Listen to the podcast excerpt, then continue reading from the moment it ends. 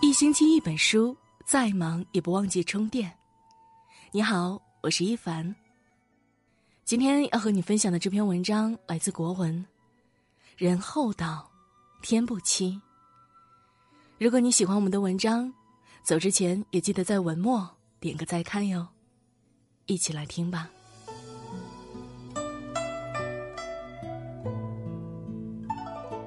道德经》中说：“天之道，利而不害；圣人之道，为而不争。”老子讲天道，讲自然，其目的无非是让人师法自然。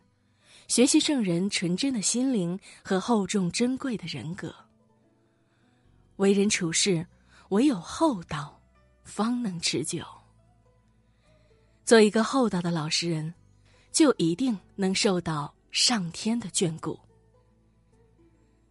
人格厚重，立身之本。老子云：“大丈夫处其厚，不居其薄；处其实，不居其华。”我们的老祖宗讲忠恕之道，讲天道，都是想教我们如何为人。君子以敦厚立身，不拘于浅薄；朴实纯真，不拘于浮华。如果想要积累人格的厚度，那就要真诚善良、务实淳朴，不因小事计较，不在大是大非上糊涂，先人后己，为人着想。唐代判官任理简在赴宴时迟到，按规矩罚酒，侍卫一时疏忽，竟然把醋壶当成了酒壶呈上。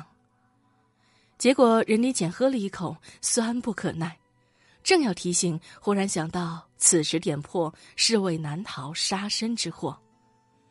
于是乎，任理简咬紧牙关，硬是一饮而尽。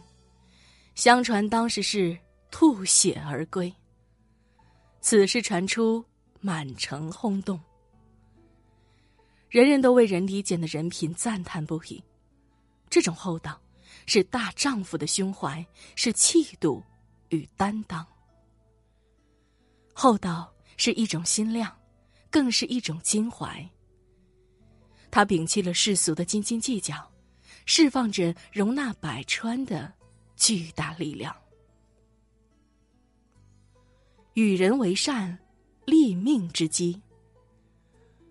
老子云：“物或损之而益，或益之而损。”老子认为，物极必反，气满则清，不能做超过限度的事。不要误以为为他人付出会损失自己。在我们做力所能及的事成全他人时，自己的获得是无量的。但行好事。莫问前程，我们所做的，其实也在成全着自己。一位农夫在干活时发现了一个在沼泽中挣扎呼救的小男孩，于是跑过去救起了他。男孩的父亲是一位富商，为报农夫救子之恩，他出钱让农夫的儿子上了当地最好的医学学校。几十年后，农夫的儿子学有所成，他发现了治疗结核病的青霉素，而富商的儿子在一场大病中，因为这种青霉素，幸而得救。那位青霉素的发现者是著名医学家弗莱明，而得救的富商的儿子，就是英国首相丘吉尔。人生是一个奇妙的轮回。我们帮助别人，也会以不同的形式受到他人善意的馈赠。与人为善，是每个人做人的基本准则。唯有如此，我们才能像古圣先贤所期望的那样，恬淡安详。谦虚厚道，成功之源。老子云。以其终不自为大，故能成其大。一个人的实力不是夸夸其谈的口才，而是使人心服口服的实力。一个令人尊敬的人，往往是既有才能又谦虚谨慎、受人欢迎的人。春秋时期，魏国人孔宇谦虚好学、勤奋踏实。他死后，魏国的国君赐给他一个“文”的称号，人们就尊称他为孔文子。孔子有个学生叫子贡，也是魏国人。他认为孔友不像人们所说的那样。称他为孔文子，评价过高了。他觉得不能理解，就去向孔子请教。子贡说：“孔文子有什么了不起？凭什么要赐给他文的称号？”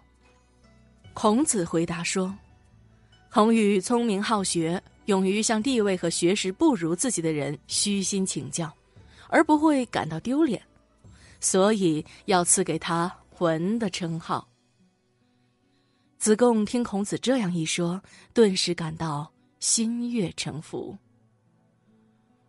古往今来，在为人处事中，忠厚老实一直是不变的信条。忠厚为人，终究会受到上天的眷顾；忠厚处事，一定会赢得他人的认可和尊重。如果。你身边有厚道之友，请格外珍惜。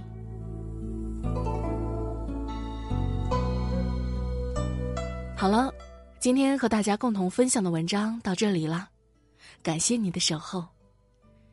如果你也喜欢我们的文章，欢迎在文章的底部给我们点个再看哟。明天同一时间，我们不见不散。